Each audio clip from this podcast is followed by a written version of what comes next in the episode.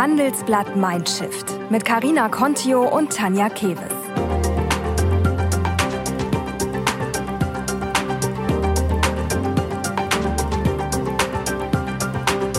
Und das hören Sie heute bei Handelsblatt Mindshift. Er war 30 Jahre lang Benediktinermönch, sogar Prior und Wirtschaftsleiter des weltberühmten Kloster Andex. Jetzt ist er nicht mehr Teil der römisch-katholischen Kirche und mit einem Mann verheiratet.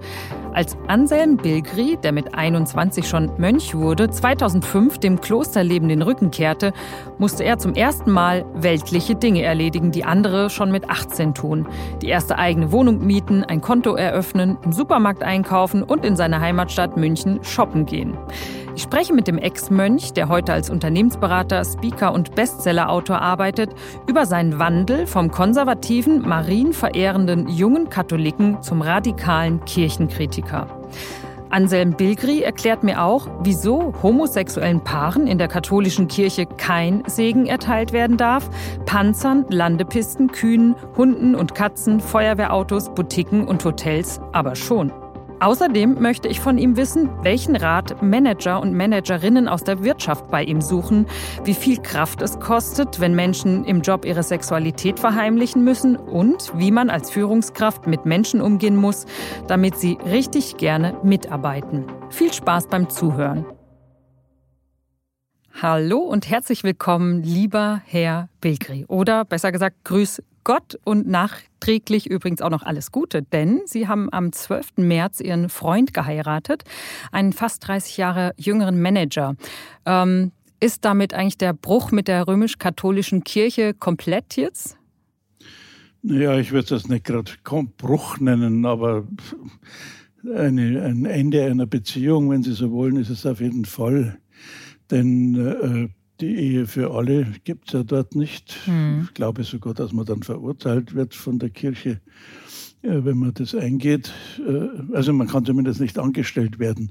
Mhm. Und ich bin ja nach wie vor Priester, also der Kirche, auch wenn ich aus dem Orden ausgetreten bin. Äh, und das ist natürlich zu Ende. Also als Priester wirken, das geht nicht mehr. Und insofern ist ein Bruch da. Okay. Wie waren denn so die Reaktionen, als Sie das ähm, öffentlich bekannt gemacht haben, dass Sie ähm, schwul sind und einen Mann heiraten wollen? Das war, glaube ich, letztes Jahr, ne? Das war, nein, das war im, im, kurz bevor vor dem Hochzeitstermin, 12. März. Hm. Also äh, letztes Jahr, kurz vor Weihnachten, war mein Übertritt zu den Altkatholiken. Also diese äh, komischerweise oder ich habe eigentlich mit viel mehr negativen äh, Reaktionen gerechnet. Ich mhm. habe nur drei äh, E-Mails bekommen von äh, also eindeutig irgendwelchen äh, äh verrückten Leuten mit äh, Hurerei wurde, wurde ich da beschimpft und ja. alles mögliche. Aber das waren nur wirklich drei Wahnsinn. direkte Mails. Ja. Ansonsten überwiegend positive. Das hat mich auch gewundert, auch in der Presse. Mhm weil ich doch merke schon, dass noch äh, vielleicht so im ländlichen Bereich im Gegensatz zu den Städten äh, da noch, äh, ich würde sagen, nicht Probleme, aber Vorbehalte, hm. gewisse Vorbehalte. Vielleicht auch eher so im süddeutschen ländlicheren Bereich, so CDU, CSU geprägte Gegenden, sagen wir es mal so. Also ich weiß es von Freunden, die in Niederbayern zu Hause sind, die haben gesagt, sie haben, wenn sie es ihren äh, Nachbarn und Bekannten erklärt haben, dann haben die allmählich verstanden, worum es geht. Aber weil Sie gerade sagen, CSU, äh, Bereiche. Also das hat mich auch gewundert. Ich habe ja viele Freunde äh, in der CSU und da kam von keinem einzigen eine negative, mhm. also zumindest mir gegenüber direkt. Ja, wir haben hier letzte Woche, direkt. letzte Woche, nein, vor 14 Tagen haben wir ähm, den Peter Tauber zu Gast gehabt, den ehemaligen CDU-Generalsekretär. Und das ist ja auch jemand gewesen, der sich öffentlich für die Homo-Ehe eingesetzt hat. Also man äh. soll ja nicht alle über einen Kamm scheren in der CDU. Ne? ja, ähm, Sie haben jetzt auch gerade schon kurz gesagt, dass Sie dann in die altkatholische Kirche übergetreten sind. Wenn ich das jetzt so höre und denke so, boah, altkatholisch, das ist ja vielleicht mal noch konservativer als nur katholisch. Aber ist das so? Oder was gefällt Ihnen so gut an der altkatholischen Kirche? Also die Altkatholiken nennen sich so, weil sie damals, als sie sich gegründet haben, das war im Zusammenhang mit dem ersten Vatikanischen Konzil 1870, 71, ja. den Glauben der alten Kirche bewahren wollten gegen die Neuerung äh, der Dogmatisierung der Unfehlbarkeit des Papstes. Das haben sie als eine Erneuerung empfunden mhm. damals. Und deswegen haben sie gesagt, wir lehnen das ab und behalten den Glauben der alten Kirche. Deshalb dieser Name, mit dem viele nicht, äh, glaube ich, nicht glücklich sind, auch innerhalb der altkatholischen Kirche. Äh, aber der hiesige Pfarrer in München, der hat mir erzählt, diese Diskussion um den Namen, die kommt alle zehn Jahre mal auf. Und dann sagen wir, bei den Gegenvorschlägen, dann lassen wir es doch beim Alten. Was mir daran gut gefällt, ist eben als erstes einmal diese synodale Struktur. Das hat sie ja mit der evangelischen Kirche Gemeinschaft, gemeinsam.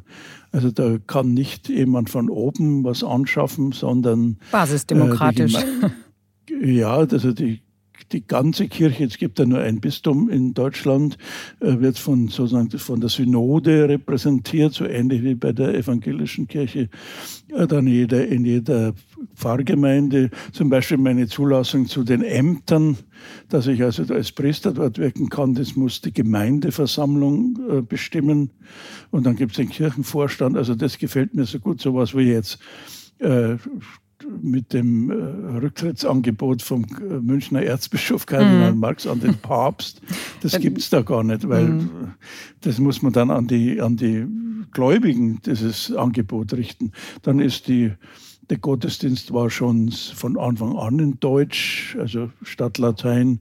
Dann gibt es den Zölibat, den Pflichtzölibat schon seit 150 Jahren nicht mehr. Okay. Seit, äh, wir haben jetzt erst äh, 25 Jahre Frauenordination gefeiert. Also vor 25 Jahren wurden die ersten Frauen geweiht mhm. zu Priesterinnen. Ja, und dann natürlich auch, was mich persönlich jetzt äh, äh, äh betrifft, dass man erstens einmal dort äh, den gleichgeschlechtlichen Partner offiziell in der Kirche bei einem Gottesdienst heiraten kann, nicht irgendwo äh, verschämt zu Hause oder mhm. in, eine, in einem, einer Gaststättensaal und dass ich als äh, römisch-katholischer Priester dort auch als Priester wirken kann im Nebenamt. Mhm, ja. Ähm, ich bin selber evangelisch getauft. Ähm, wenn Sie so erzählen, wie, wie offen liberal die altkatholische Kirche ist, dann denke ich mir, Sie hätten doch auch zu den Evangelien rüber wandern können. Das hat lustigerweise der frühere bayerische Landesbischof äh, Johannes Friedrich den ich sehr gut kannte, der hat mich oft in Andex besucht, also im Kloster. Mhm. Äh, der hat damals, als ich ausgetreten bin, schon äh, äh, gesagt, wollen Sie nicht zu uns kommen? Aber da habe ich gesagt, also da bin ich zu sehr katholisch sozialisiert. was so, ich bin als, äh, als junger Mensch viel Wallfahrt gegangen zu Marienwallfahrtsorten, Altötting oder sowas. Also das Katholische, das liegt mir im Blut. Und das, das ist eben das Schöne an den Altkatholiken, dass die liberal sind und trotzdem diese katholische Tradition und Liturgie auch pflegen. Mhm. Ja, ich denke immer, es ist doch derselbe Gott. Ja, das ist klar. Das ist auch, wir haben ja mit den Juden und den äh, Muslimen den gleichen Gott. Es ist interessant, äh, auf Malta wird, ist, ist ein katholisches Land, da wird aber Arabisch gesprochen. Da wird in der Kirche also auch zu Allah gebetet, weil das ja das, der Name Gottes ist in allen mhm. Sprachen. Also das ist schon klar. Spannend, ja. Ich, ich habe da ein bisschen so diese Einstellung. Es gibt einen äh, leider erst vor kurzem verstorbenen äh, Benediktiner Williges Jäger hieß der, der gesagt, die verschiedenen Religionen sind so wie äh, bunte Kirchenfenster. Das gleiche Licht kommt von außen rein und hat aber verschiedene Farben. Und ich glaube, so Ein ist es auch. Bild, wir, ja. wir, sehen einfach die Unterschiede, weil die halt durch Tradition und Überlieferung so gekommen sind. Aber äh, und ich glaube auch so, dass es ja diese, diese Frömmigkeitsformen, äh, dass die auch ja, der Tradition entstanden sind. Und das ist ja auch gut so. Hm, ja, klar. Also ist ja so, dass jeder, jeder kann äh, sich da sein Plätzchen suchen, wo er sich wohlfühlt. Ja, so wie der alte Fritz gesagt hat, jeder soll nach seiner Fasson selig werden. ja, genau. ähm, bei der Vorbereitung habe ich äh, gelesen, also Sie haben ja auch gerade gesagt, dass ähm, ja, wie das mit dem Segen ist, mit homosexuellen Paaren, die in der katholischen Kirche den Segen nicht erteilt bekommen. Ähm, bei Panzern, Landepisten, Kühen, Hunden und Katzen und Feuerwehrautos und äh, auch Hotels und Boutiquen äh, schon. Äh, das verstehe ich nicht so ganz. Warum ist das so und ähm, warum hält die Kirche eigentlich so krass äh, daran fest, gerade bei dem Thema? Naja, gut, äh, das ist natürlich ein Unterschied. Also wenn ich eine Landepiste segne oder äh, Tiere, dann ist das dieses eine, dieser eine Gegenstand. Und bei einer homosexuellen Partnerschaft wird eben ein, wird nicht nur das Paar, die Menschen gesegnet, sondern auch diese diese Verbindung, die sie eingehen. Und dagegen hat eben die Kirche was.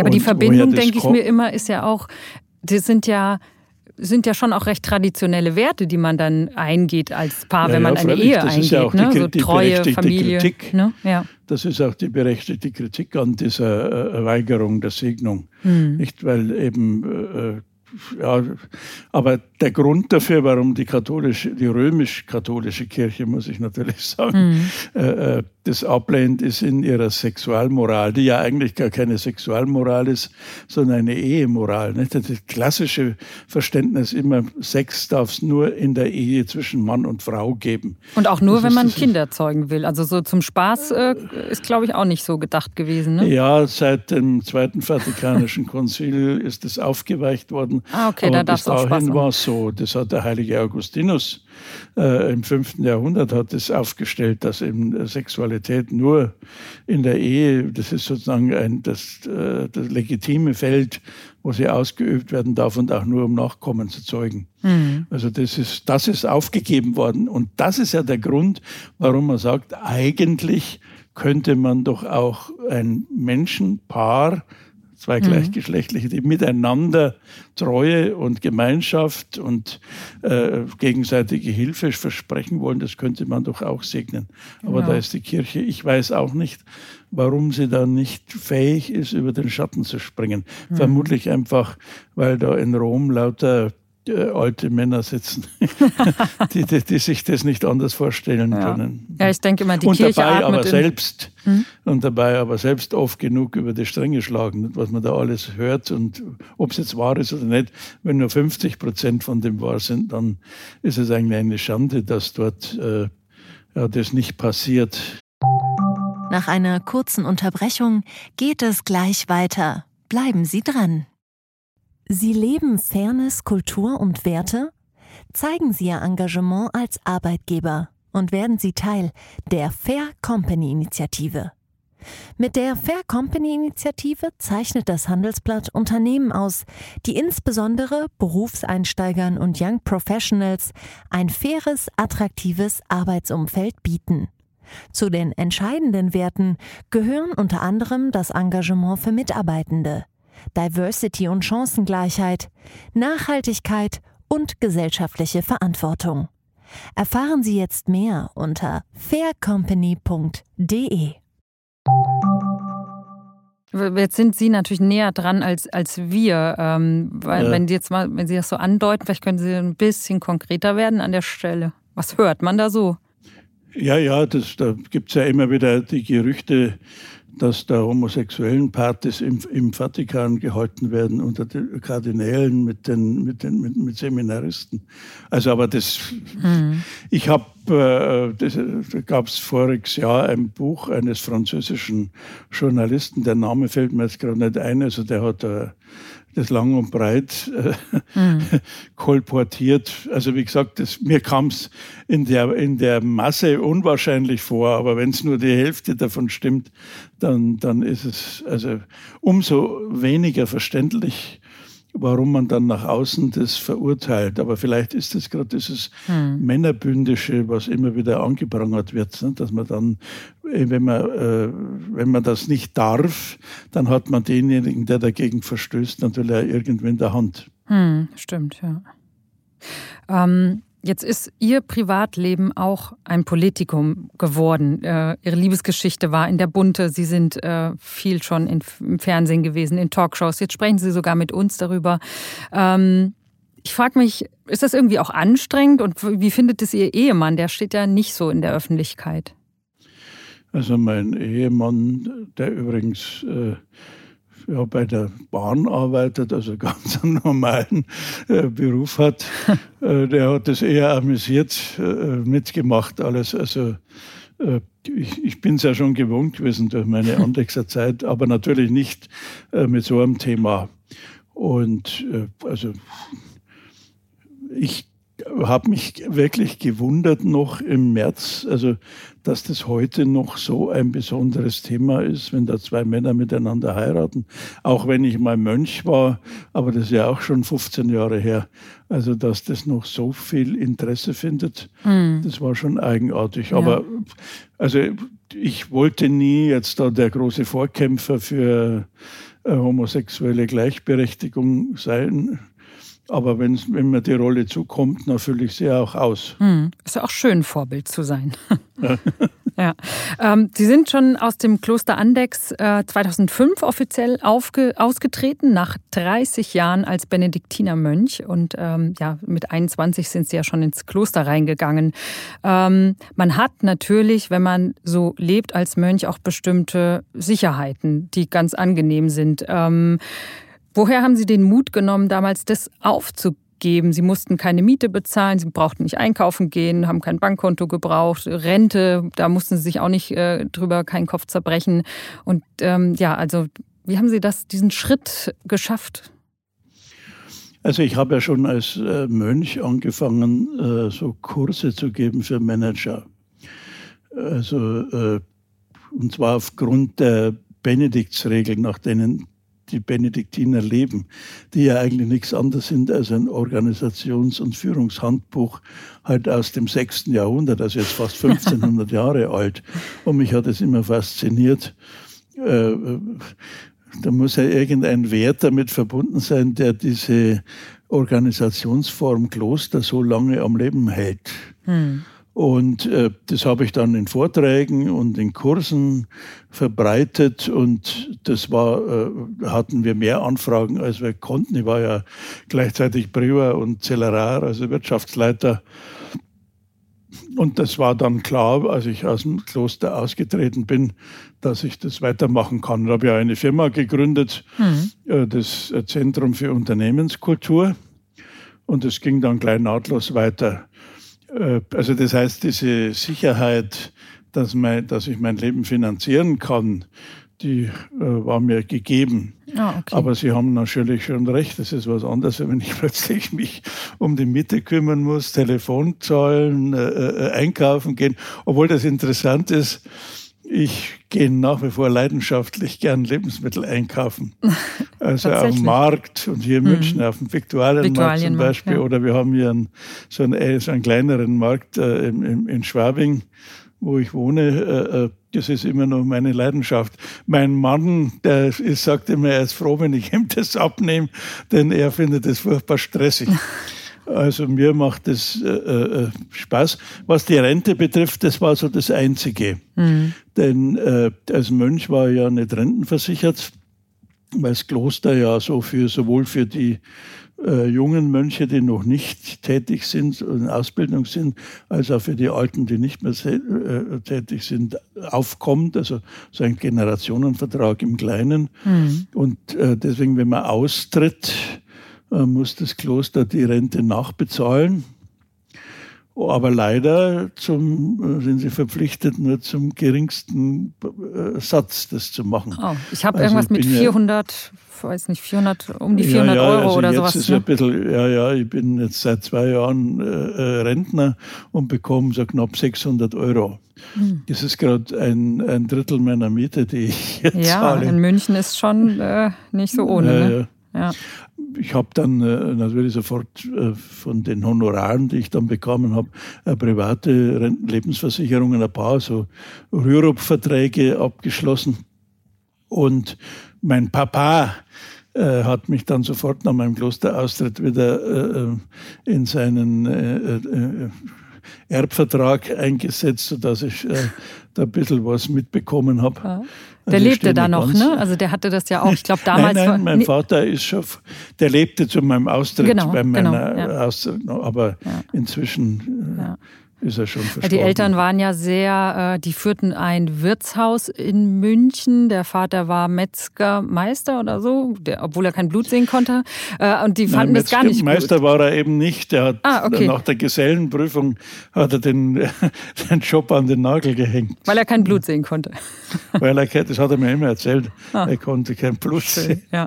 ja, und was ich aber sagen wollte, die waren ja nicht ganz so begeistert, dass sie äh, da ins Kloster gegangen sind damals damals, oder?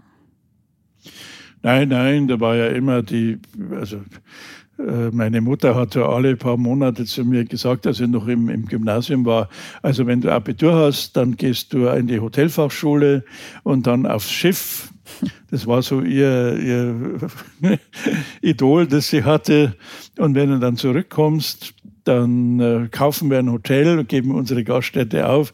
Du führst es und wir helfen dir. Genau. Das war so das Bild, was die Mutter hatte. Und dann, als ich natürlich dann, äh, bin ja schon vor, zwei Jahre vor meinem Klostereintritt, bin ich ja schon ins Priesterseminar äh, da war schon ein bisschen dicke Luft, aber oh. da hat meine Mutter, naja, vielleicht kann ich nicht mal später den Haushalt führen, wenn du Pfarrer bist. Aber wenn ich dann gesagt habe, ich gehe ins Kloster, da war dann völlig Ende. Oh, war ja. Da war dann das Erste, dass äh, ich äh, was heißt, enterbt worden bin, aber das war halt so, dass man, Sie haben gesagt, für die Kirche haben wir nicht gearbeitet. Also, Tatsächlich, so hart. Ja, ja, ja, mhm. weil sonst hätte ich, als wenn ich ein Mönch gewesen wäre, da ist ja der, das Grundsatz, was der Mönch erwirbt, der wirbt dafür sein Kloster, weil man ja kein mhm. Eigentum mhm. hat. Also da hätte, wenn ich was geerbt hätte, hätte das Kloster bekommen. Sozialistische das, Herangehensweise. Ja, und aber nachdem ich weg bin, 30 Jahre später, hat er mich sofort wieder meine, meine Schwester und mir äh, mit offenen Anteile Armen geteilt. Gab es auch mal so eine Geschichte in der Bibel, ein Sohn, der wieder zurückkommt und wieder aufgenommen wird, ne? Ja, aber der war dann nicht im Kloster, sondern nee. der hat sein Geld anderweitig durchgebracht.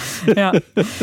Ja, sprechen wir über das Thema Coming Out im Job. Das war bei Ihnen ja auch relativ spät. Ich habe beschäftige mich auch im anderen Kontext äh, damit und kenne Studien, ähm, ja, die zu dem Schluss kommen, dass Menschen dann ihre volle Leistung nicht abrufen können, wenn man die Sexualität verheimlicht. Also man spricht sogar von einem Effizienzverlust von bis zu 20 Prozent, äh, was ich sehr, sehr krass finde. Ähm, wie hat sich die Heimlichtuerei, sage ich jetzt mal, auf Ihren Arbeitsalltag im Kloster ausgewirkt?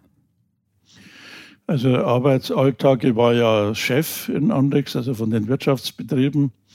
Äh, also da glaube ich, hat sich nichts ausgewirkt. Dann eher so auf mein Mönchsdasein, weil es natürlich immer so, also wenn Sie als junger Mönch mit 21 eintreten, da sind Sie ja zuerst einmal begeistert von der Sache und, und Enthusiasmus und wollen mhm. Ihr Leben hingeben für Gott und die Kirche. Wussten Sie, ganz äh, kurz, wussten Sie damals schon, dass Sie ähm, ja, ja. Männer lieben? Ja.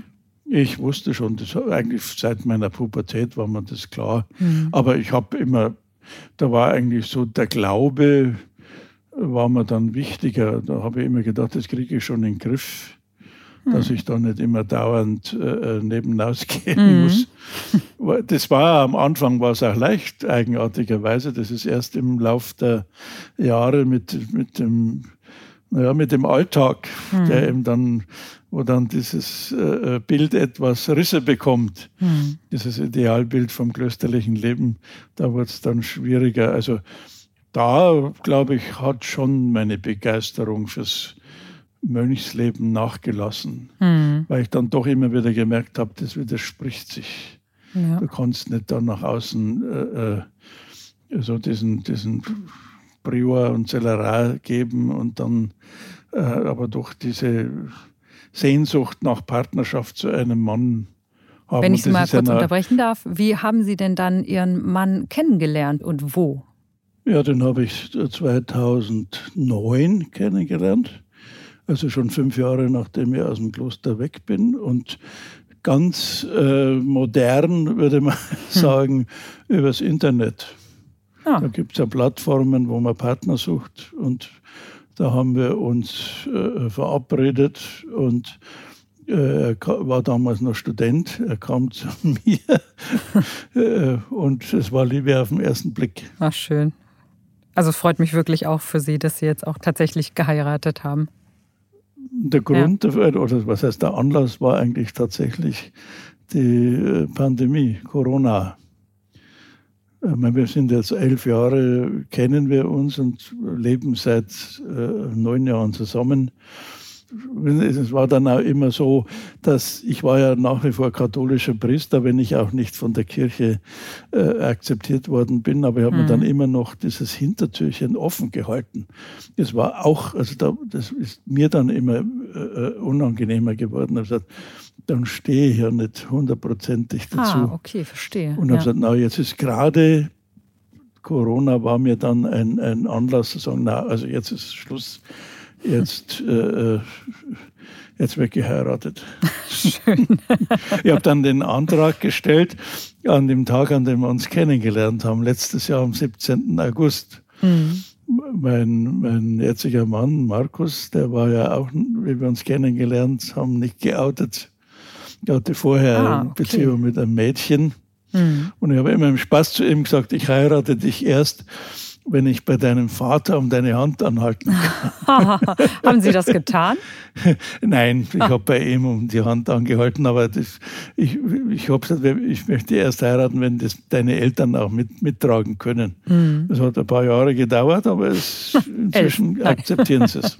ja, schön. Und ich glaube, dass für die ja weniger das äh, also das ist natürlich auch ein Problem gewesen. Das Leben am Land, äh, das mit äh, einem Mann zusammen, ihr Schwiegers, äh, Schwiegersohn mhm. statt Schwiegertochter und Kinder, Enkelkinder.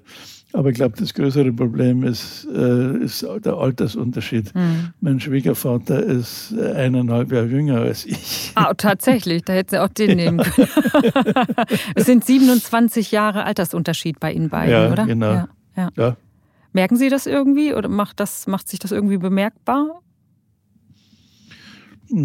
Also nur das, dass es also bei einigen Bekannten äh, auch äh, mit zu, zu Stirnrunzeln geführt hat. Also nicht das mit Männern, das äh, wäre mich in meinem Freundeskreis war das ja, ich habe da keinen Hehl draus gemacht. Ich habe es nicht vor mir hergetragen, aber auch, auch niemanden gezwungen, dazu Stellung zu nehmen. Aber das war vielleicht für manche ein Problem, der Altersunterschied. Also bei uns selber ist es ja eher so, dass wir uns dadurch ein bisschen äh, äh animieren. Also mhm. ich bleibe dadurch jünger und äh, Markus, ich hoffe, kann nicht bisschen was von meiner von der Erfahrung äh, und Reife. Von ne? meiner ja. Erfahrung mitbekommen. Schön.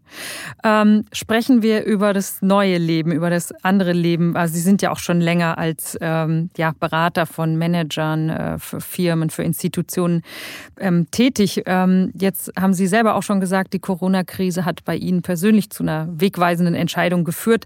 Was sind denn so jetzt aktuell die Pain Points, äh, mit denen Leute aus der Wirtschaft zu Ihnen kommen? Was sind so dringende Probleme? Und ähm, suchen die vielleicht auch einen spirituellen Rat oder ist das, spielt das keine Rolle?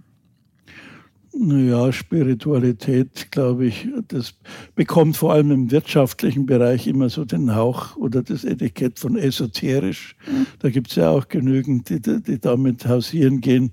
Das liegt mir ja überhaupt nicht. Aber ich glaube schon, dass so die Werteorientierung heute ein Thema ist.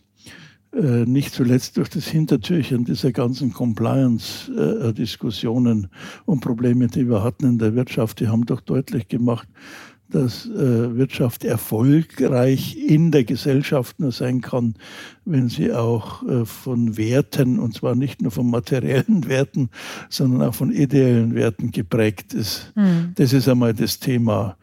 Dann natürlich für den Einzelnen, für Führungskräfte ist nach wie vor das Problem erstens, wie gehe ich mit Mitarbeitern um?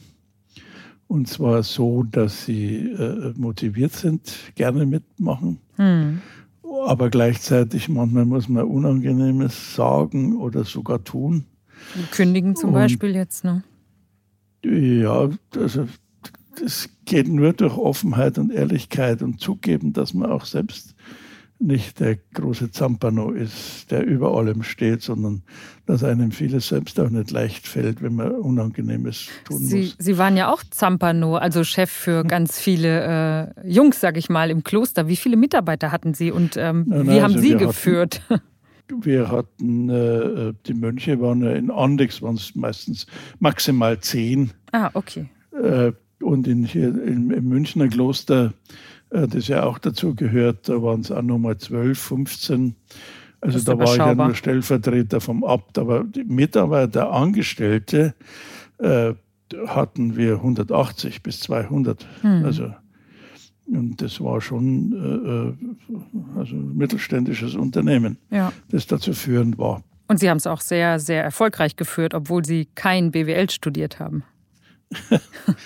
Wissen Sie, ich habe, als ich das erfahren habe, dass mein Abt mich zum Zellerar ernennen will, da habe ich meine, ein paar Schulkameraden von mir angerufen, weil viele von uns haben Betriebswirtschaft studiert, hm. die mit mir Abitur gemacht haben. Einer, der damals bei Roland Berger gearbeitet hat, der hat zu mir gesagt, weißt du, äh, du hast uns gegenüber uns studierten Betriebswirten einen großen Vorteil.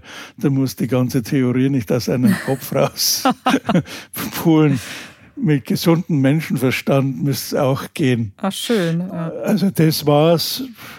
Ja. Also mir war immer klar, unterm Strich muss äh, eine schwarze Ziffer bleiben. Das ist das Wichtigste. Ja. Einnahmen müssen äh, höher sein als Ausgaben. Beziehungsweise ein, ein schöner Spruch eines Brauerkollegen war immer, wissen Sie, er hat zu mir gesagt, Pater Anselm, die großen Vermögen werden nicht durch große Einnahmen, sondern durch kleine Ausgaben gemacht. Und natürlich auch äh, äh, ja, so meine Mitarbeiterführung. Das musste ich erst lernen, das muss ich ganz ehrlich sagen. Mhm. Und da hat mir natürlich schon meine Beschäftigung mit der Benediktsregel geholfen. Also mhm. wissen Sie, wenn Sie da als 32-Jähriger plötzlich Chef werden von so einem Betrieb, mhm. äh, da haben Sie auch vor den Mitarbeitern Angst. Weil sie plötzlich in Verantwortung sind. Und diese Angst wird dann oft überspielt durch besonders heftiges äh, Agieren. Ah, okay. Und das ja. zu lernen, dass man da, dass das gar nicht braucht, ja. dass man auch souverän äh, äh ja, normal mit den Leuten reden kann, das hat einige Jahre gedauert. Nach einer kurzen Unterbrechung geht es gleich weiter. Bleiben Sie dran. Wie navigieren Deutschlands Top-Vorständinnen durch die aktuell schwierigen Zeiten? Hören Sie es selbst bei der Female All-Star Boardroom Session am 14. Mai. Mit dabei Maria Ferraro von Siemens Energy, Viktoria Osatnek von E.ON, Sopna Suri von RWE Generation und Antje von Dewitz von Vaude.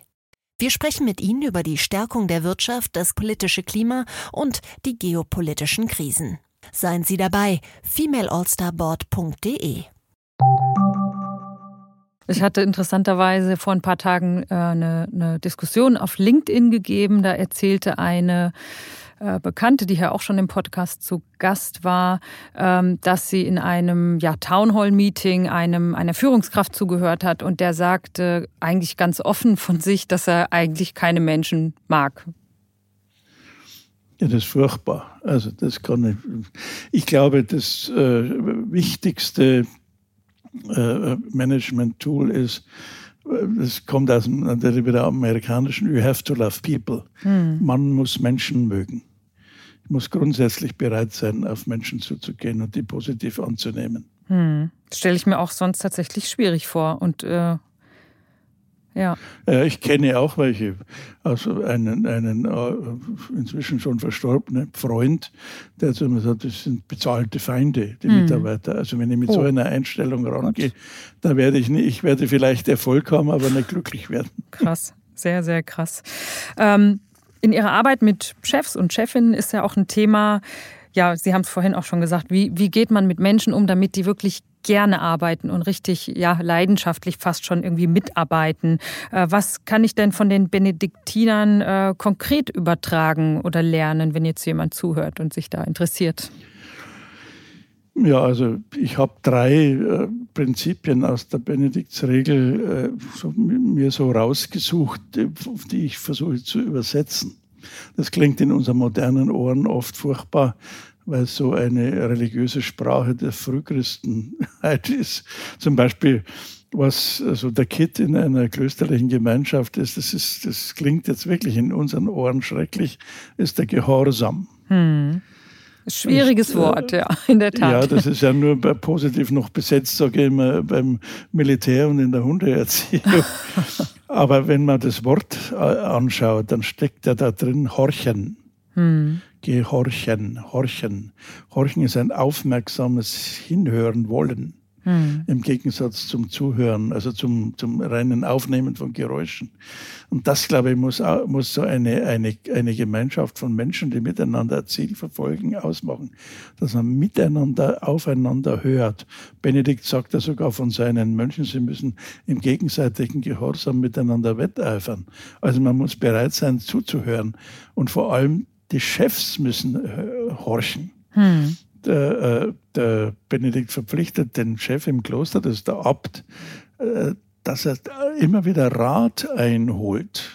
Und zwar nicht nur von den erfahrenen Alten, sondern sogar vom Jüngsten. Hm. Denn sogar der hat manchmal gute Ideen. Oder äh, weil, weil er eben noch nicht so in diesem, in diesem Ablauf so drin ist. Und, ja, man und, nennt das auch, in der Wirtschaft kenne ich das auch als Reverse Mentoring. Also nicht ne, ja, die ja. Alten sagen den Jungen was, sondern tatsächlich auch umgekehrt.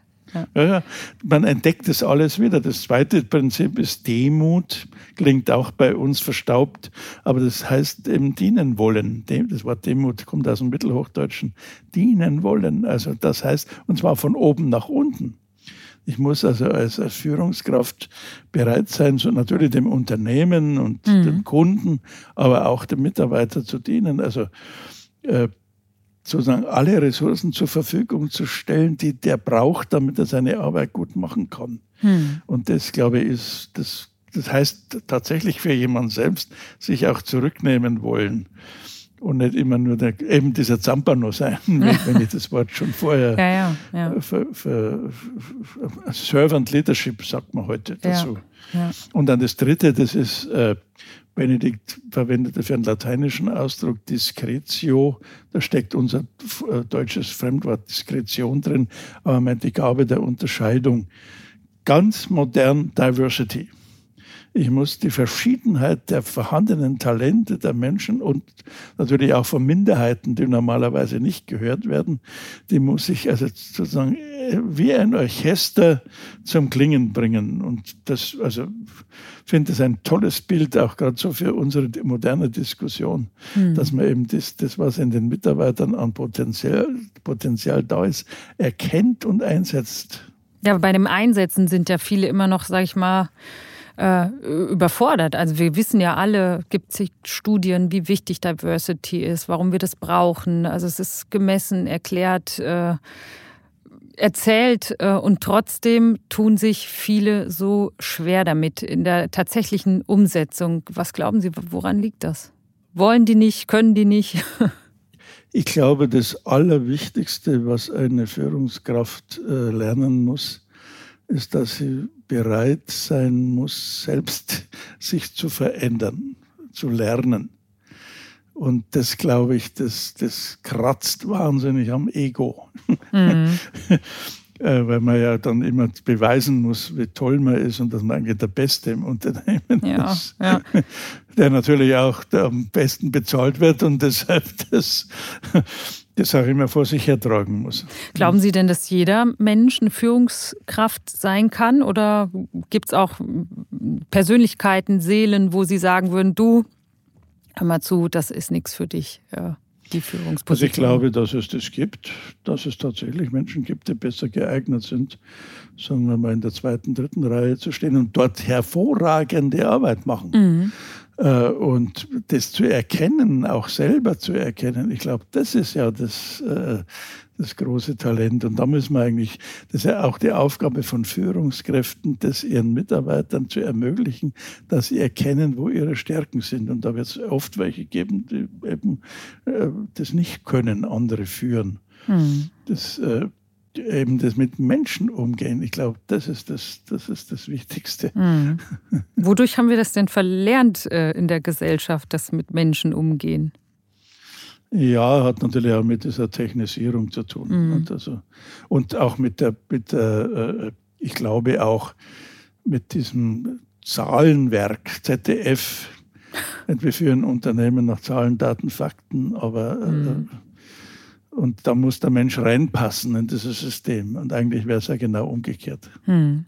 Ich finde es ja immerhin ganz positiv. Ich habe ja auch schon mit ähm, jungen Start-up-Unternehmern und Unternehmerinnen gesprochen, dass es da schon auch so eine Rückbesinnung gibt auf tatsächlich solche Werte und auf äh, ja, gemeinschaftliches äh, Unternehmertum auch auf, auf Augenhöhe mit allen Mitarbeitern, die auch, ja, wo der Chef eben nicht der, der Oberboss ist, sondern sich tatsächlich in der Hierarchie auf gleicher Ebene sieht und auch gar nicht Chef sein will. So, das finde ich ganz ja, gut. Ja, ich glaube, dass gerade in so äh, durch die Digitalisierung und auch durch diese geforderte äh, Geschwindigkeit, also die Agilität, die gefordert ist, äh, dass dadurch diese Kommunikation auf Augenhöhe viel, viel wichtiger ist als früher. Weil die Mitarbeiter sind ja oft viel kompetenter als der, als der Chef. Und das anzuerkennen und sagen, gut, meine Aufgabe ist, euch äh, den, den Weg freizuschaufeln, damit ihr gut arbeiten könnt. Wenn einer das erkennt und bereit ist, bei sich selber umzusetzen, da ist wahnsinnig viel gewonnen. Ja, ich glaube, wenn man das jetzt so überträgt auf die römisch-katholische Kirche, wenn der Papst auch mal mehr auf die zweite Ebene hören würde, auf Menschen und Rebellen, wie sie das sind, äh, dann würde man nicht Jahrhunderte brauchen, sondern ja, vielleicht sich dann doch auch ein bisschen schneller bewegen. Ich hoffe, dass, dass man mal äh, zu Einsichten kommt. Vielleicht hat ja da die deutsche äh, Kirche ein bisschen eine Vorreiterrolle für die gesamte katholische Kirche auf mhm. der Welt. Ja, die riesengroß ist. Ne? Man denkt immer hier so, wenn man in Deutschland darüber redet, über Kirche und über äh, Zölibatabschaffung und so, dann ist es ja, sind wir ja schon äh, ein Staat, äh, der doch sehr viel, ja, ganz woanders steht als, äh, weiß ich nicht, andere Länder. Ja, unsere Tradition ist eben geprägt durch die Aufklärung im mhm. 18. Jahrhundert also, und durch diesen großen Freiheitsgedanken und den Individualismus. Und, und natürlich auch geglaubt, dass da auch die Katholiken ein bisschen vom, von der Reformation angekränkelt sind. Nicht? Hier stehe ich, ich kann nicht anders. Diese mhm. Eindeutigkeit, die ist eben uns Deutschen so ein bisschen äh, ins Stammbuch geschrieben. Ich glaube, andere äh, Nationen und, und Kulturen, die haben da andere Schwerpunkte. Mhm. Was müsste denn ähm, konkret passieren oder sich verändern in eben dieser katholischen Kirche, römisch-katholischen Kirche, damit sie wieder eintreten. Können Sie sich das vorstellen, zurückzugehen? Also ich persönlich bin ja jetzt, äh, habe meine Heimat gefunden. Ich bin nach wie vor Katholik, halt nicht mehr römischer, sondern altkatholischer Katholik. äh, ich brauche eigentlich nicht zurückgehen, weil ich bin ja in der Kirche drin, aber. Es ginge ja wahrscheinlich auch nicht, ne? Weil, weil sie ja jetzt verheiratet sind mit einem Mann, oder? Ja, also ich könnte nicht mehr Priester werden, hm. aber in die Kirche eintreten ging schon. Aber da, da müsste es eben das geben, dass man als mit einem Mann verheirateter auch Priester sein kann, dass es keinen Zölibat gibt, äh, dass Frauen geweiht werden. Wenn das kommt, hm. dann äh, braucht es auch die altkatholische Kirche nicht mehr. Dann könnte die als insgesamt zurückkehren. Eine Weltkirche. Ja, jetzt kommen wir leider schon äh, unserem Ende entgegen. Also natürlich nicht dem, dem erdlichen äh, Ende. Das heißt, wir haben noch ein paar Jahre vor uns, aber dem Ende des Gesprächs. Und eine Schlussfrage, die ich Ihnen gerne stellen würde, wenn ich die Möglichkeit hätte, die habe ich leider nicht, weil ich hier auch nur ein kleines Rad bin. Wenn ich Ihnen eine Woche lang eine ganze Seite im Handelsblatt als Anzeige geben könnte und Sie könnten einen Satz dort schreiben, der da publiziert wird. Welcher Satz wäre das? Ich würde zwei Sätze. Okay, also machen wir für, auch. Für die Wirtschaft. ja. Der erste wäre ein Zitat von dem Peter F. Drucker, der ja sagt, im Grunde hat eine Führungskraft nur eine einzige Person zu führen, nämlich sich selber. Mhm. Und der zweite wäre führen durch Sog statt durch Druck. Das klingt sehr gut und nachhaltig. Wir denken darüber nach, äh, unsere Hörer und Hörerinnen. Und ich bedanke mich an der Stelle jetzt erstmal für das wirklich tolle und spannende Gespräch. Wir hätten noch ganz viele Themen natürlich auch weiter ansprechen können, äh, die da aktuell ja auch äh, in, äh, in den Medien sind. Aber jetzt ist hier erstmal für uns Schluss und ich verabschiede Sie und sage Dankeschön, dass Sie dabei waren. Bitte, hat mir sehr viel Spaß gemacht. Mir auch. Tschüss. Tschüss. Vielen lieben Dank, dass ihr auch heute wieder dabei wart. Schickt uns doch gerne euer Feedback an mindshift.handelsblatt.com und abonniert den Podcast, damit ihr uns nicht mehr verpasst. Die nächsten Folgen erscheinen immer donnerstags alle 14 Tage. Ich freue mich auf euch. Bis zum nächsten Mal.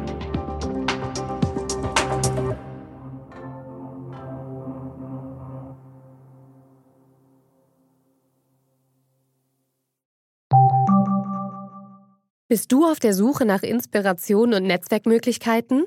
Dann ist das Summer Camp der Handelsblatt Media Group genau das Richtige für dich. Treffe über 800 EntscheiderInnen, nimm an interaktiven Workshops teil und werde Teil der einzigartigen Camp Community. Wir wollen gemeinsam mit dir die Zukunft unserer Wirtschaft gestalten und aktuelle Herausforderungen angehen.